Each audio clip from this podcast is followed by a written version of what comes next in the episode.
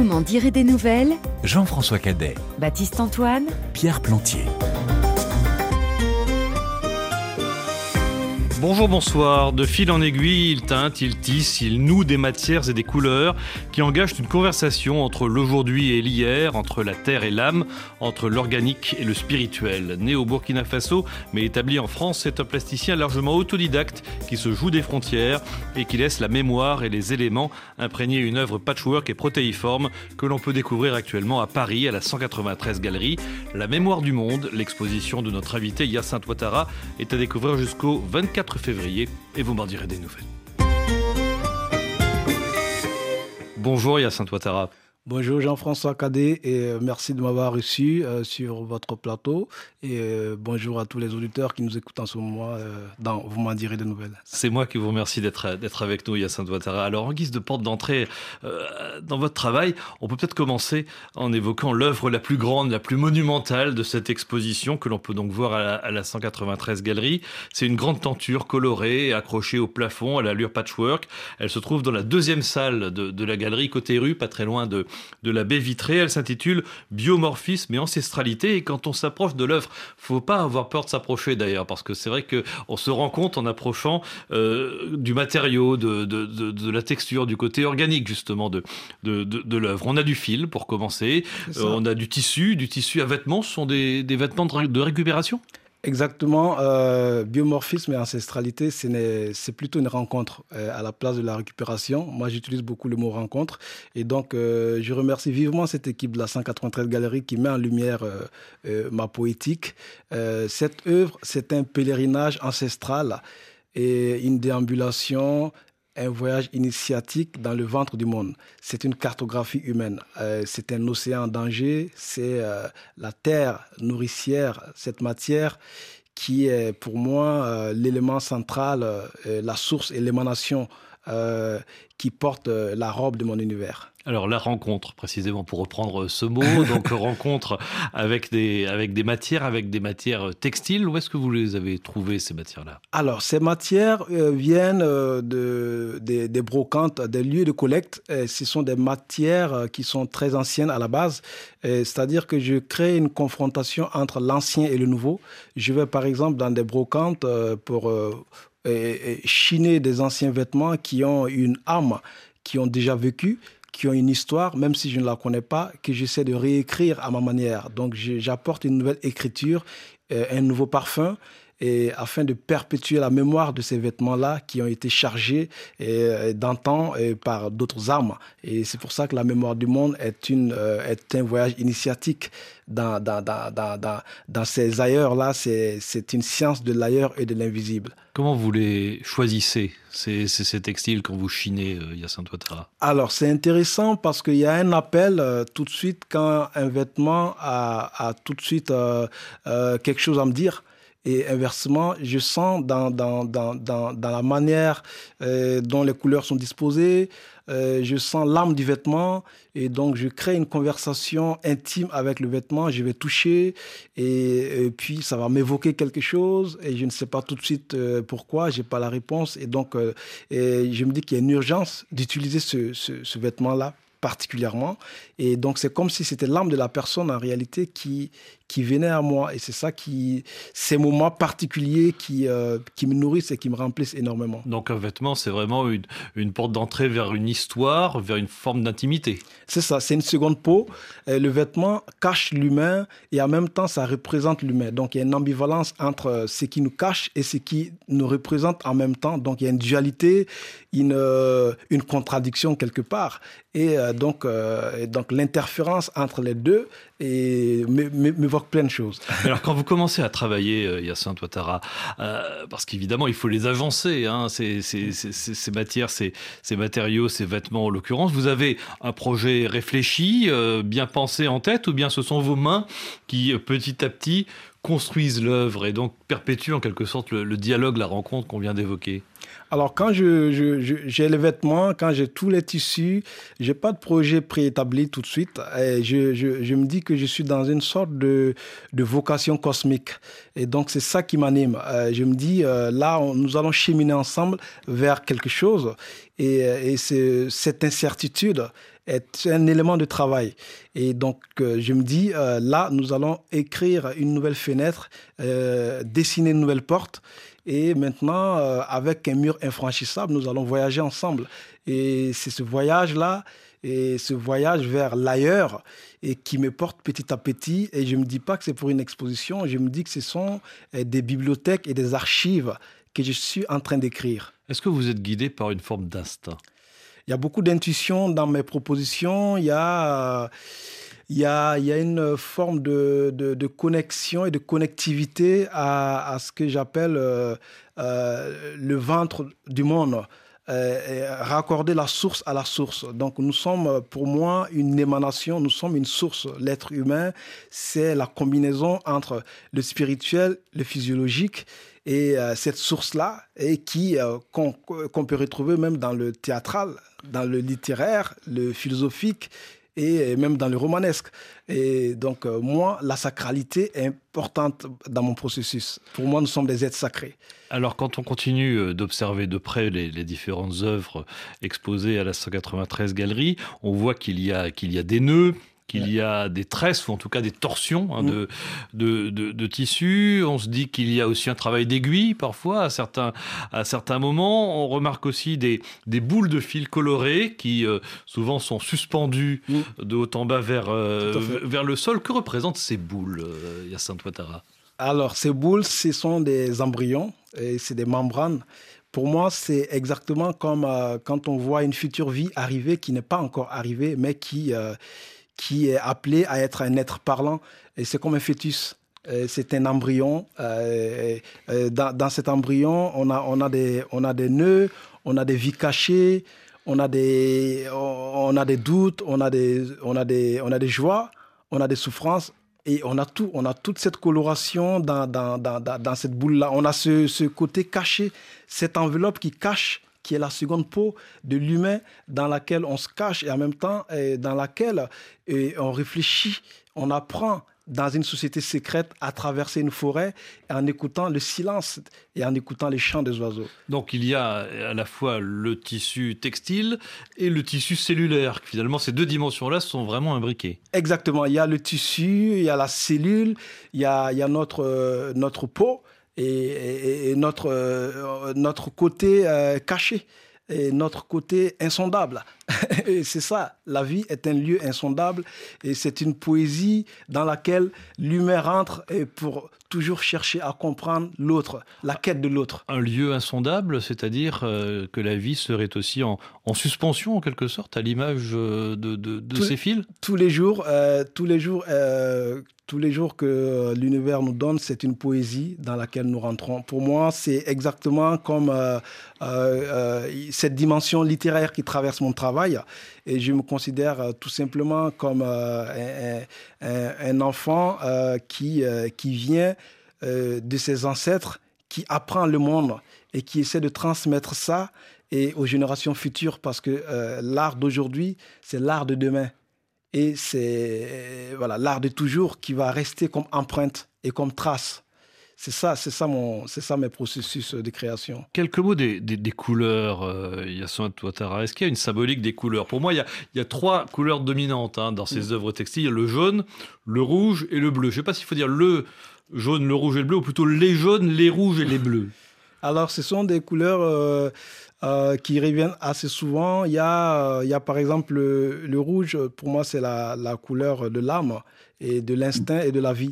Et celle qui, donne le, celle qui donne lieu à ce qu'une vie existe. Et on a le bleu, indigo, qui, euh, qui est ramené du Burkina Faso, le pays, mon pays d'origine.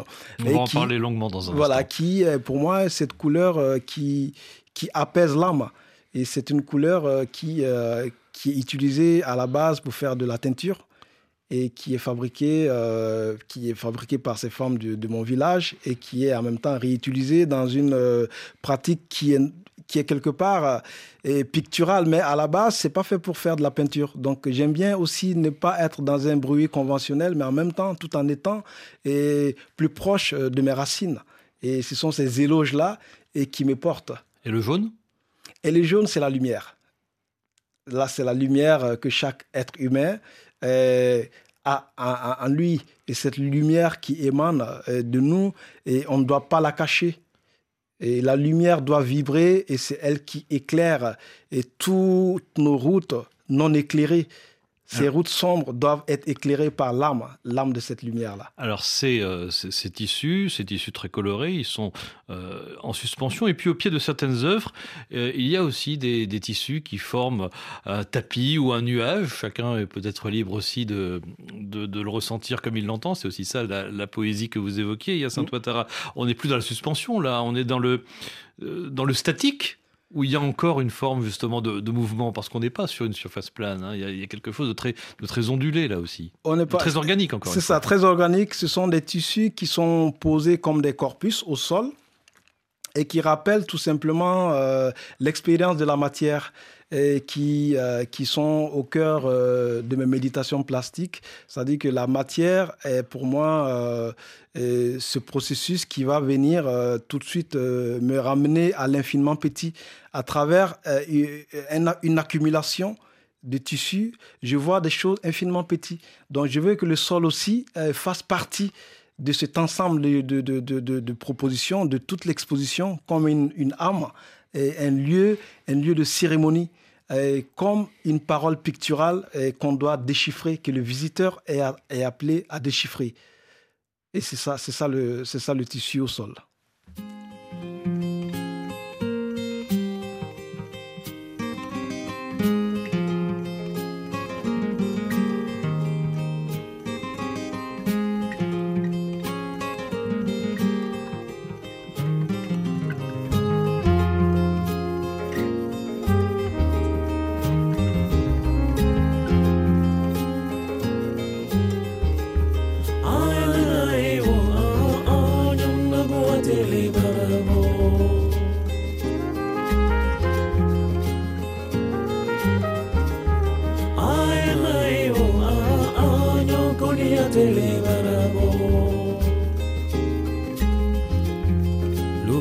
masiro luba masiro nafia kuma garasia ya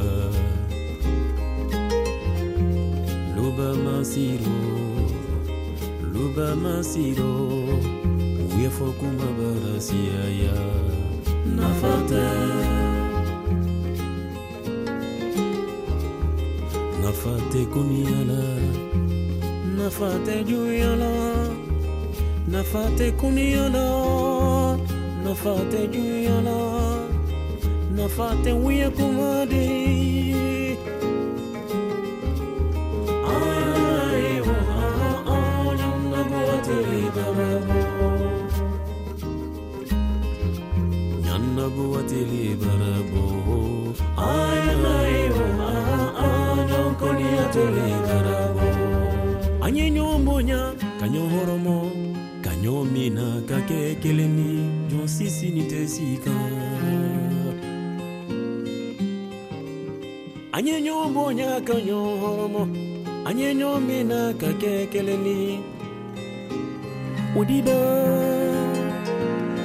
ba kɛ bɛ disɛ wa nafa tɛ juyana nafa nafate juu ya la nafate kuniala mane malu anyenyomina mina kanyonnadia kanyonfebo kanyomina kakekeleni anyenyomina kadenkelema Ken Kellen et Mokuyate dans VMDN sur RFI avec le plasticien Yacinthe Ouattara pour son exposition euh, La mémoire du monde à découvrir jusqu'au 24 février à la 193 Galerie à Paris. On est rue Béranger à la lisière vraiment de la place de la République. Alors vous travaillez aujourd'hui en France, euh, Yacinthe Ouattara, mais vous êtes né au Burkina Faso. Vous parlez de votre village. On peut peut-être euh, citer son nom? Oui, Diebougou, qui est une ville du sud-ouest. De la province de la Bougouriba, cette ville de 40 000 habitants qui m'a vu naître, qui, au pied des collines, qu'on, on les appelle aussi, les habitants de cette ville, les Indiens du Burkina et parce que beaucoup d'initiations euh, s'y passent. Et donc, euh, c'est cette ville qui m'a bercé, qui, euh, qui m'a tout donné, en fait. voilà, donc, tout mon travail artistique, on va dire, si on peut l'appeler officiellement ici, qui, est, qui à la base était un appel voilà, donc c'est cette ville aujourd'hui euh, qui, qui m'a fait en réalité. Et on salue évidemment tous les auditeurs de, de Diebougou euh, que, auxquels on pense par votre entremise, euh, Yacinthe Ouattara. Et la, et la terre de, de ce village, elle est réellement, au sens propre comme au sens figuré, au cœur de votre, de votre travail artistique. Au cœur, parce que à, à, travers ma mère, j'ai été, j'étais le dernier enfant de cette fratrie de 6.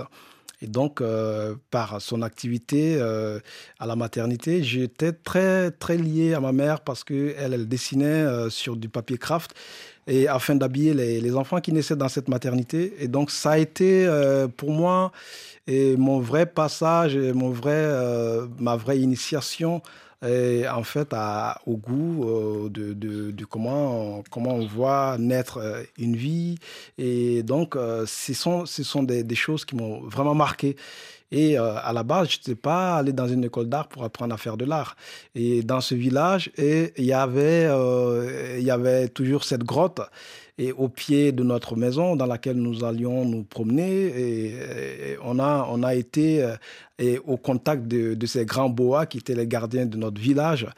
Et donc, euh, tout, toute cette descendance d'animisme et, que nous sommes tous, et c'est pour ça que je l'évoque assez souvent dans mon travail, cet héritage ancestral et qui, euh, qui n'est pas négligeable dans la, dans la construction d'un humain. Oui, d'ailleurs, les, les, titres des œuvres qu'on peut voir dans l'exposition sont assez explicites. Hein. Corpus sous la nef, le mouvement des âmes est un signe de l'âme, euh, les signes, les signes de l'âme. Donc il y a un côté euh, euh animiste, effectivement. Donc la terre, c'est quelque chose qui est très important pour vous. D'ailleurs, il y a des œuvres que vous enterrez dans la terre euh, de Diebougou. Euh, Exactement. C'est ça, qui s'appelle justement les battements cardiaques de la terre. Et donc, moi, je me dis toujours qu'il faut il faut euh, euh, rendre à la Terre ce qu'elle nous a donné. Et donc, les battements cardiaques de la Terre sont nés euh, d'une phrase d'Édouard Glissant qui disait qu'il écrivait avec des mots déterrés. L'écrivain et, le, poète. Ça, et philosophe, écrivain, ah, c'est ça, qui, qui, qui, disait ça, qu'il écrivait avec des mots déterrés la nuit de terre. Et donc, moi, je suis, je suis très glissantien aussi dans ma, dans ma pratique. Et, je me suis dit cette phrase-là, parce que chaque phrase tirée d'une pensée philosophique, est une image, devient, devient une porte d'entrée. Et donc, quand je suis retourné dans mon village l'été dernier, je me suis dit, cette, cette phrase-là, je dois la saisir pour en faire un retour, en fait, à la terre ancestrale, et, qui est la terre de Diebougou. Et donc, je me suis mis à enterrer euh, justement euh, ces toiles-là, qui sont des mots, et, que je déterrais 15 jours plus tard, pendant une saison pluvieuse. Et c'est ça qui donne euh, le résultat qu'on voit à la galerie, les battements cardiaques de la Terre. Est-ce que l'enterrement de, ce textile-là, c'est une cérémonie? C'est une performance. C'est une façon de, de, nous commémorer nous-mêmes. parce que l'art l'art en réalité est plus vieux que l'homme. Et donc, euh, moi, je me considère toujours comme un apprenti de tous les jours. Et je me dis, les manifestations de la terre sur une œuvre, ça peut donner quelque chose. Et ça peut me donner euh, une forme de sacralité. Et j'essaie d'être un être sacré tous les jours. Je me dis que nous sommes euh, des êtres fragiles, mais nous sommes aussi des êtres sacrés. Et nous pouvons nous pouvons donner de la force à tous les éléments qui nous entourent. Et la Terre n'est pas un élément euh, fini, elle est infinie, c'est cette infinie matérialité et que j'évoque, ce sont des évocations quelque part. Euh, combien de temps les œuvres restent sous terre? Vous dites 15 jours. 15 jours. C'est ça pour quelle raison? Il y a, une ben raison Parce que j'y restais un mois, donc j'ai choisi 15 jours. Euh, pendant ces 15 jours, il pleuvait beaucoup. Et donc, euh, je me suis dit, euh, c'est l'occasion ou jamais de saisir cette saison pluvieuse et pour laisser les, les toiles sous terre et faire leur vie et rencontrer d'autres profond, vies. À quelle profondeur vous les Et enterrez là, on Je suis a- curieux, mais On a 1 mètre 50, 2 mètres. Et après, on a l'indigo qui, qui est intercalé avec les toiles brutes. Et euh, on a une surface plane. Et après, quand on déterre, il se passe quelque chose. Et c'est cet acte-là, quelque part, c'est un acte d'initiation, de cérémonie, et un acte performatif. Et finalement, on a cette, euh, cette recherche-là qui est au cœur de Paris. C'est ça qui, c'est ça qui est génial. Mais la sortie euh, de terre, justement, pour, euh, pour chacune des, de, de, de ces œuvres enterrées, euh, c'est une naissance, c'est une renaissance, c'est un passage? C'est une régénération. c'est une régénération, c'est un appel et vers l'ailleurs. C'est ça, c'est ça tout mon processus. Et je suis toujours à l'écoute de, tous les éléments qui m'entourent. Et j'aime bien ne pas perdre cette ligne-là. Et parce que je, je me dis, euh, la création fait partie, fait partie de cette naissance. Et euh, voilà.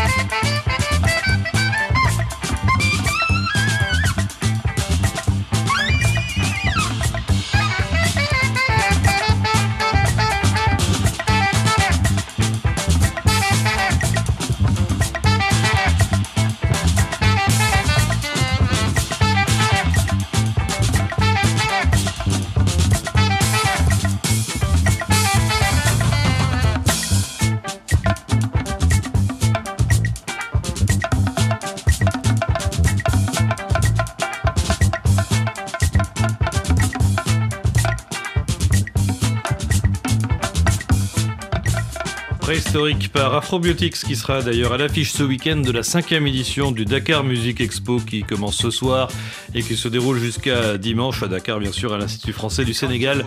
Et c'est avec RFI, VMDN avec le plasticien euh, Hyacinthe Ouattara pour son exposition La mémoire du monde à découvrir à Paris à la 193 Galerie, c'est jusqu'au 24 février. Alors on a parlé des, des œuvres textiles, ces, euh, ces tissus euh, cousus, euh, tordus. On a parlé des, des toiles avec ces donc ces, ces, ces tableaux que vous avez enterrés avec justement cette tonalité chromatique indigo, hein, ce bleu profond qui, qui, vient de la terre d'ailleurs, puisqu'on le fabrique à partir d'un arbre, un l'indigotier, un, un, arbuste connu en Afrique de l'Ouest et en particulier au, au, au Burkina Faso. Qu'est-ce qu'elle vous dit, cette teinte indigo, Yacinthe Ouattara? Cette teinte indigo, elle est évocatrice de, euh, d'un apaisement profond. Euh, c'est-à-dire qu'il y a, y, a euh, un appel du spirit à l'intérieur.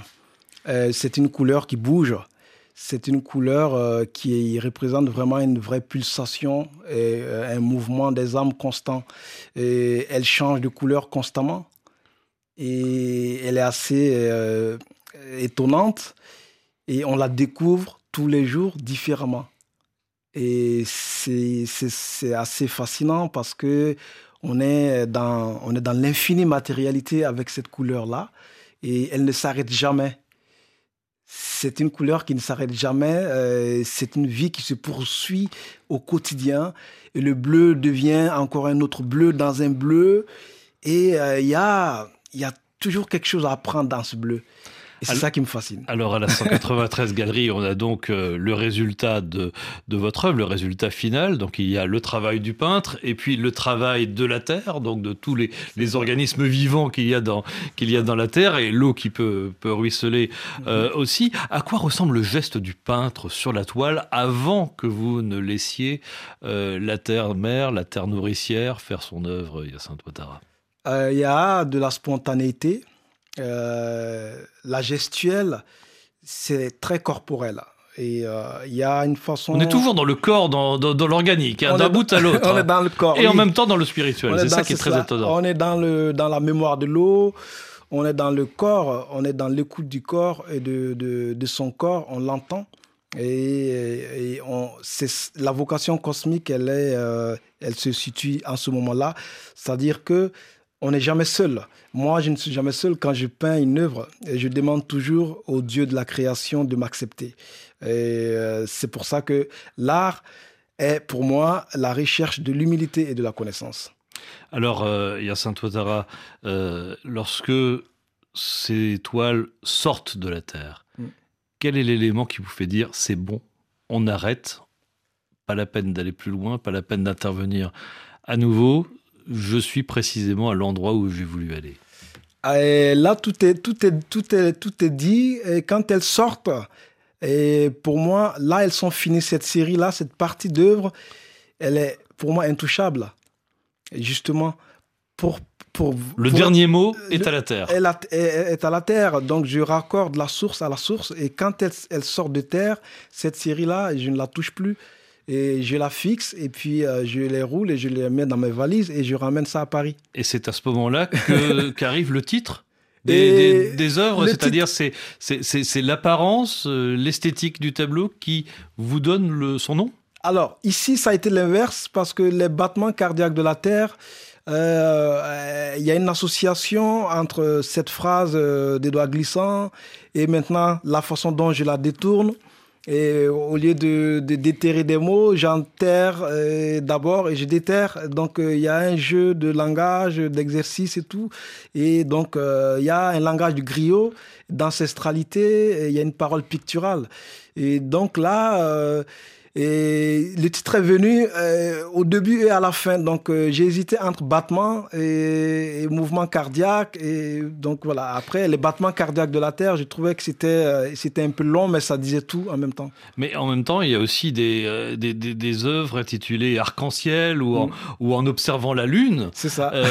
donc, c'est très organique. Encore une fois, on est dans l'humus, mais vous nous incitez à regarder en l'air, vous oui, nous incitez à regarder vers le ciel aussi. Absolument. En, en observant la Lune, c'est vraiment euh, mon enfance. Hein, c'est euh, et quand je peins, quand je fais euh, tout ce travail-là, j'ai l'impression d'être toujours dans mon village en fait. Et ça dit que je suis spirituellement lié à cet espace-là. Et quand on était petit. Et on observait beaucoup la lune parce qu'il n'y avait pas de, de lumière, il n'y avait pas d'électricité dans le village. Et donc, quand la lune apparaissait, c'était tout un événement. Et donc, on s'amusait à déchiffrer l'intérieur de la Lune. Et donc, ça nous prenait toute une soirée. On se demandait, il y a une femme qui tient un bébé, euh, notre copain dit non. Il y a une, euh, voilà, on, s'amusait à décrypter le langage de la Lune. La poésie, ça commence là. C'est ça, exactement. Et ce sont des choses euh, qui me sont restées. Et j'essaie toujours d'être cet enfant qui ne tarit jamais, qui, qui a toujours son enfance constante et, en lui. Alors, on va quitter un instant la 93 Galerie pour nous rendre en, en Autriche, à Saint-Ouattara, pour évoquer un autre peintre, Gustav Klimt. Figurez-vous que l'un de ses tableaux les plus célèbres, portrait d'Adèle Blockbauer II, est de retour au musée du Belvédère à Vienne. Et ce retour est d'autant plus un événement qui signe la fin d'une très longue bataille juridique qui nous raconte, que nous raconte d'ailleurs cette exposition euh, montée spécialement pour l'occasion. Elle est à découvrir jusqu'au 11 février. À Vienne pour VMDN, le reportage d'Isorias. Adèle Bloch-Bauer était une amoureuse des arts. Proche de Klimt, elle lui commande plusieurs œuvres, dont deux portraits. Klimt peint le premier, surnommé La femme en or, en 1907, et le second, cinq ans plus tard, en 1912. C'est ce deuxième portrait qui fait l'objet d'une exposition spéciale au musée du Belvédère, dont Markus Fellinger est le commissaire. Les deux tableaux ne pourraient pas être plus différents. Le premier portrait vit de la splendeur de l'or, tandis que le deuxième est rempli de couleurs vives et ne montre plus du tout d'or. Adèle est également représentée de manière très différente. Dans la première version, elle paraît presque timide, tandis que dans la deuxième, elle se tient de face, le regard droit et sûr d'elle-même. Cela montre le changement de style que Klimt a opéré après son long voyage en France en 1909. Il a alors été influencé par les impressionnistes qui étaient très présents dans les collections, mais aussi par les artistes les plus récents, notamment les Fauves et Matisse, qu'il a également vu dans diverses collections et expositions. S'il y a toute une exposition autour de cette peinture, c'est aussi en raison de son histoire. Adèle Bloch-Bauer meurt avant la Seconde Guerre mondiale, mais son mari, Ferdinand, vivra cette période trouble. Comme les autres familles juives de l'époque, il est spolié. Ce tableau ainsi que quatre autres de Klimt est saisi par les nazis et acheté à un prix dérisoire par le Belvédère. Ils resteront des décennies durant au sein du musée viennois jusqu'à ce que Maria Altmann, la nièce d'Adele, demande en 1998 la restitution de ces tableaux. Commence alors une bataille juridique sans précédent. Dans son testament, Adele a exprimé le souhait que son mari Ferdinand fasse don de ses tableaux au Belvédère. Mais l'histoire s'est bien sûr déroulée différemment, en raison de la vente de la collection durant la période nazie. Dans son testament, Ferdinand Bloch-Bauer a lui légué ses tableaux aux descendants de ses frères et sœurs. Le vrai point litigieux est de savoir si le testament d'Adele était valable ou non. C'est finalement un tribunal arbitral américain qui a conclu que les tableaux n'avaient jamais été la propriété d'Adele et qu'elle ne pouvait donc pas en disposer dans son testament. Le véritable acheteur et propriétaire était Ferdinand Bloch-Bauer. C'est pourquoi son testament était valable et c'est pour cette raison que les tableaux devaient être restitués, ce qui fut le cas en 2006. Immortalisé dans le film hollywoodien La femme au tableau, ce cas est célèbre dans le monde entier, mais ce qui est moins connu, c'est la loi autrichienne en matière de restitution qui est en vigueur depuis 1998 et fait figure de modèle. Les grands cas de restitution, le cas Bloch-Bauer et d'autres, ont entraîné un changement de mentalité dans l'opinion publique en Autriche et ils ont déclenché beaucoup de choses. Depuis lors, on s'efforce de clarifier de manière active la provenance des œuvres d'art douteuses. Des recherches sont menées dans les collections publiques sur la provenance des œuvres. Nous avons ici au Belvédère deux expertes pour cela. Il arrive régulièrement de nouvelles informations qui pourraient éventuellement déclencher un processus de restitution pour l'un ou l'autre objet de notre collection. Près de 20 ans après sa restitution, les Viennois peuvent donc de nouveau admirer ce portrait d'Adèle dans toute sa splendeur puisqu'il a été restauré par le Belvédère. Isorias à, Vienne, alors il y a Saint-Ouattara, vous avez devant vous une reproduction du, de ce tableau de, de Klimt. On est vraiment très loin, a priori en tout cas, de, de, de, vos œuvres à vous. Quel regard est-ce que vous portez sur ce tableau? On est très loin, mais en même temps, ça, reste, ça reste de la peinture. Là, moi, je vois une figure féminine, la force de la figure féminine et ancestrale. Et l'étoffe posée sur le cou, et il y a une posture chamanique. Et ici, il y a, y a, une robe, il y a une posture, il y a, y a, un regard, il y a une tenue, il y a une audacité, il y a une force. Il y a beaucoup de lignes de force dans cette œuvre. Et, et voilà, c'est une présence. Alors vous êtes un, artiste autodidacte, euh, Yacine Ouattara, vous êtes quand même nourri de, littérature, on évoquait avec vous Edouard euh, Glissant euh, il y a un instant. Est-ce que l'histoire de l'art est aussi un corpus qui vous intéresse et qui, et qui nourrit votre réflexion ou est-ce que vous êtes dans la spontanéité, l'instinct le plus absolu? Alors, je suis autodidacte, mais à, l'époque, euh, j'ai voulu euh, faire de la radio à un moment donné. Ah, bah, c'est un beau métier. euh, ben, la littérature, euh, je me suis intéressé à la littérature parce que à l'époque, je faisais partie d'un groupe de hip-hop. Et donc, quand on écrivait les textes, il fallait forcément lire. et donc, mon goût pour la littérature est né comme ça, parce qu'on écrivait des textes et on essayait de s'informer sur le monde. Et après, j'ai été dans un premier voyage en Europe, en Allemagne. Donc j'ai été accueilli par une académie d'art à Saarbrücken mon premier voyage en Europe, c'était euh, dans cette académie-là. Et j'y mettais les pieds la première fois euh, en tant que plasticien burkinabé, invité euh, par un ancien directeur de musée. Donc ça a été un voyage qui m'a fait rencontrer tous les grands maîtres allemands, l'œuvre des grands maîtres allemands, j'entends bien, tels que Joseph Beuys. Et donc ça m'a réconforté dans cette pratique que j'avais depuis le Burkina et cette pensée de Beuys qui disait que tout être humain est un artiste. Et donc, il y a eu une forme de, euh, pour moi, de révélation. Et je me suis dit, bon, il fallait que je continue sur cette voie-là. Voilà, tout être humain est un artiste. C'est une belle conclusion. Merci beaucoup, Yassine Ouattara, d'être venu nous voir. Merci. L'exposition La mémoire du monde donc, à découvrir donc à la 193 Galerie à Paris, juste à côté de la place de la République. C'est jusqu'au 24 février.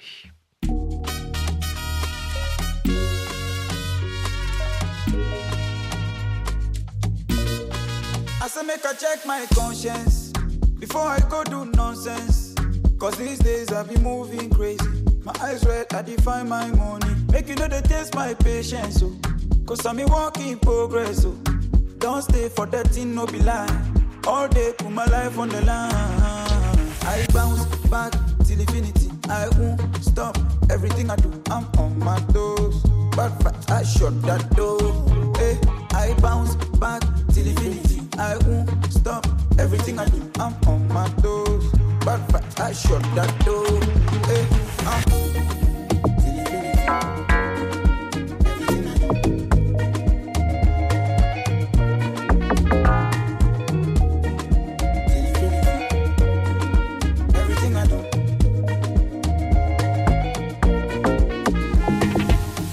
be every day we did grind, yeah. They take I'm slow and steady, baby. Slow and steady, baby. Cause I believe in my life for me. They can't take it from me. Jempale wahala. I know like you palava. Choco loco bango she. Time no day. So I give my all all day. Grateful for another day. On my way. Can't keep my vibes no way. Choco loco bango she. Time no day. So I give my all all day. Grateful for another day on my way. Can't keep my vibes. I make I check my conscience before I go do nonsense. Cause these days I be moving crazy. My eyes red, I define my money. Make you know the taste my patience. Oh. Cause I'm a work in progress. Oh. Don't stay for that thing, no be lie. All day, put my life on the line. I'll bounce back till infinity. I won't stop everything I do. I'm on my toes. But I shut that door. I bounce back till infinity. I won't stop everything I do. I'm on my toes. But I shut that door. Hey, Bounce back uh, Wakaman sur RFI. C'est l'heure de Café Polar.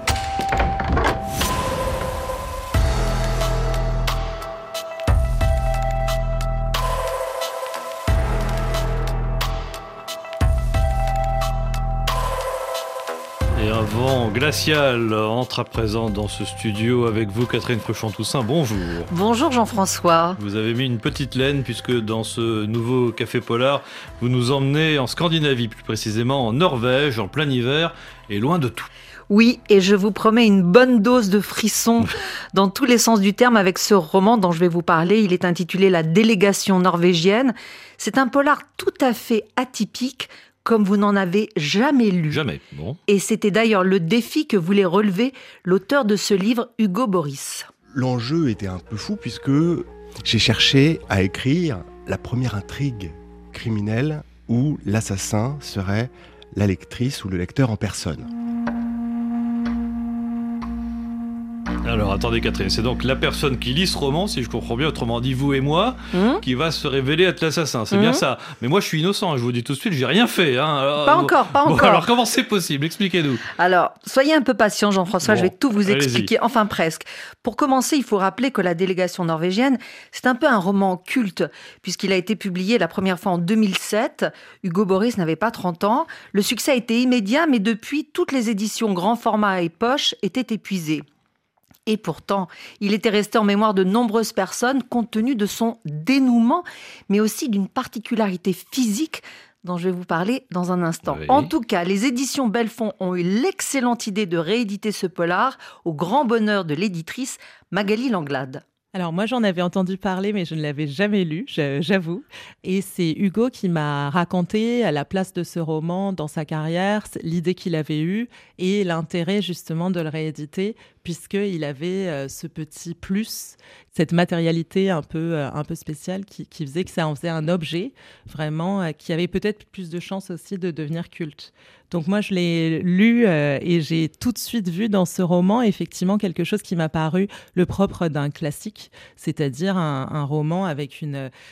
difficile à définir, mais vraiment une épaisseur, une force, quelque chose d'assez évident. Et euh, les 15 années qui avaient passé n'avaient en fait que renforcé ce sentiment d'avoir un classique dans les mains. Ça demeure très fort même 15 ans après. Et c'est la force des classiques. Sauf que là, l'auteur est vivant et contemporain et jeune. Donc c'est vrai que c'était une belle occasion de le remettre en avant euh, chez Belfond.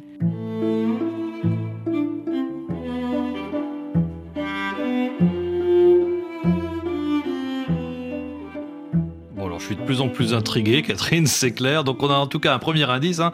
Donc le livre a une matérialité physique très étonnante. On est donc euh, en face devant un, un vrai objet, autrement dit. hein. Exactement. Et puis vous allez comprendre pourquoi dans une minute. Mais avant cela, je vous propose d'en savoir un peu plus sur l'intrigue que nous résume Hugo Boris. C'est un huis clos. En Norvège, ça, ça commence de manière un peu cliché presque. Euh, on est dans les, dans les clichés du genre, c'est-à-dire que cinq hommes et deux femmes qui se retrouvent pour un séjour de chasse. Ils viennent des quatre coins de l'Europe. C'est un séjour de chasse acheté sur catalogue. Vous savez, quand on en a marre de, de- de- chasser le chevreuil ou le sanglier euh, en forêt d'Orléans ou en Sologne, eh ben on peut aller chasser l'élan en Norvège. On achète un séjour. Bon, et voilà, donc c'est sept personnes qui se retrouvent, qui ne se connaissent pas. Et évidemment, rien ne se passe comme prévu. Leur hôte n'est pas là pour les accueillir. Cette forêt est une forêt vivante. Ils ne traversent pas la forêt, c'est la forêt qui les laisse passer. Le gibier se comporte euh, Bizarrement. bizarrement. Et, et la neige. La neige se met à tomber, les enferme. Ça devient un huis clos, un huis clos à l'air libre presque, puisqu'ils sont prisonniers de cette forêt, ils doivent se défendre du froid, de la faim. Et l'un des personnages, René de Rhin, se rend compte qu'en fait ils sont devenus les otages de quelque chose qui les dépasse et ils sont devenus les otages des lecteurs.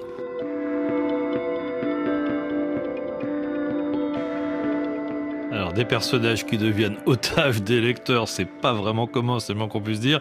Ça se traduit comment concrètement, Catherine? Eh bien, c'est une mise en abîme. C'est-à-dire qu'à un moment, il n'y a plus de frontières entre la littérature et la réalité. J'ai envie de dire même entre la lecture et l'écriture du livre. En d'autres termes, le lecteur ou la lectrice devient aussi partie prenante de l'intrigue et doit faire un choix crucial pour sauver ou non un personnage ou peut-être pour devenir son assassin. Voilà. C'est donc une idée très complexe et vertigineuse dont Hugo Boris explique l'origine. L'idée est venue lorsque j'ai appris que l'Oulipo, donc euh, ce groupe littéraire, euh, l'Oulipo c'est l'ouvroir de la littérature potentielle, avait dressé en fait une matrice de toutes les situations criminelles connues en littérature et s'est aperçu que tout a déjà été exploré. On a déjà eu le narrateur qui est l'assassin chez, Agatha Christie, parfois plusieurs meurtriers pour un seul meurtre, parfois pas de meurtrier du tout, parfois des enfants, des, animaux, et jamais le lecteur ou la lectrice qui, en tournant les pages, deviendrait l'assassin de l'un des personnages. Donc là, moi, c'est un enjeu littéraire qui m'a beaucoup excité. Et pour tenir le pari d'un lecteur qui devienne l'assassin, là, j'ai demandé à mon éditrice à l'époque de revenir à un ancien procédé de fabrication des livres qui consistait à ne pas les découper avant diffusion. Cette fameuse matérialité euh, qu'évoquait Magali tout à l'heure, c'est-à-dire revenir à ce procédé de fabrication qu'on a un peu perdu de vue maintenant, mais avant les livres étaient euh, diffusés de cette façon. Alors je, vous en ai apporté un, c'est ça qui est bien. Voilà, à la radio, je peux, je peux le montrer. Là, vous ne pouvez pas le lire sans avoir un coupe-papier pour trancher les pages. Et donc ça, ce rapport à l'arme blanche était presque évident pour la délégation norvégienne, puisque arrive un moment dans la lecture où on ne peut pas poursuivre, on a besoin de sortir un couteau, et si on tranche les derniers feuillets, on commet un meurtre littéraire. Sachant que je ne prends pas la lectrice ou le lecteur par surprise, on sait ce qui va arriver, et si on le fait, bah, on, ressort du livre avec, euh, avec du sang euh, sur les mains d'une certaine façon.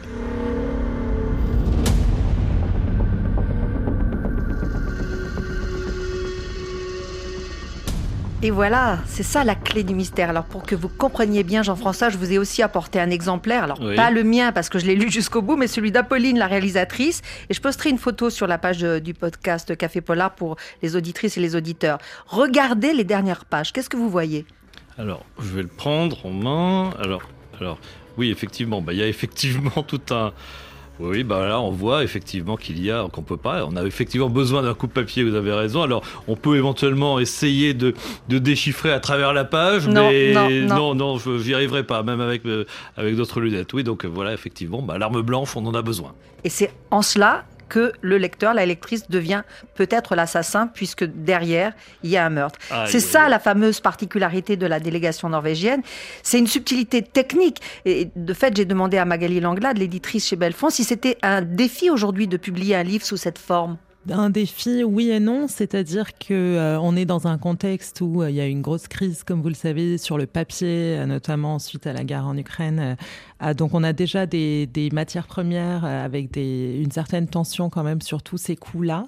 Donc c'est vrai qu'il il y a quand même pas mal de flux tendus dans l'édition. Donc il y a des, des, enjeux sur le papier qui sont assez importants. Donc à la fois ça aurait représenté une réimpression qui pouvait avoir un coût supplémentaire par rapport à une réimpression classique. Et en même temps, en réalité, c'est pas très compliqué de ne pas massicoter un cahier. Effectivement, c'est des choses qui devaient se faire, je pense, très facilement auparavant. On a un peu perdu l'habitude euh, aujourd'hui, mais d'un point de vue type pur de fabrication, ce n'est pas très euh, très difficile. Donc voilà, il y a cet euh, arbitrage à faire. Et effectivement, l'aspect, le fait que les lecteurs aient décidé de découper les pages, empêchait la seconde main, tout le marché de seconde main. Donc là, il y avait un enjeu particulier pour ce livre-là, puisque on se dit qu'on a envie de le rééditer à l'identique. C'est quand même assez joyeux et assez atypique, assez original. Donc on s'est dit que cette particularité-là pourrait nous aider à, avoir de la visibilité. Et voilà, vous savez presque tout sur ce polar euh, hors norme. Donc c'est à vous de décider si vous voulez lire la fin et donc couper les pages avec un couteau qui sera peut-être l'arme du crime ou si vous préférez sauver le personnage euh, central. Faites votre choix. En attendant, je vous rappelle le titre La délégation norvégienne de Hugo Boris, épuisé depuis 15 ans mais publié à nouveau chez son éditeur historique Belfond. À venir également une version audio. Alors là, j'ai hâte de savoir comment ça va se passer pour garder euh, le ah suspense. Et puis pour tous ceux que ça intéresse, l'intégralité de cette rencontre est disponible sur la page du podcast de Café Polar. Merci beaucoup Catherine. Dans une poignée de secondes, le journal sur RFI. À demain avec la chanteuse Eva Diaz.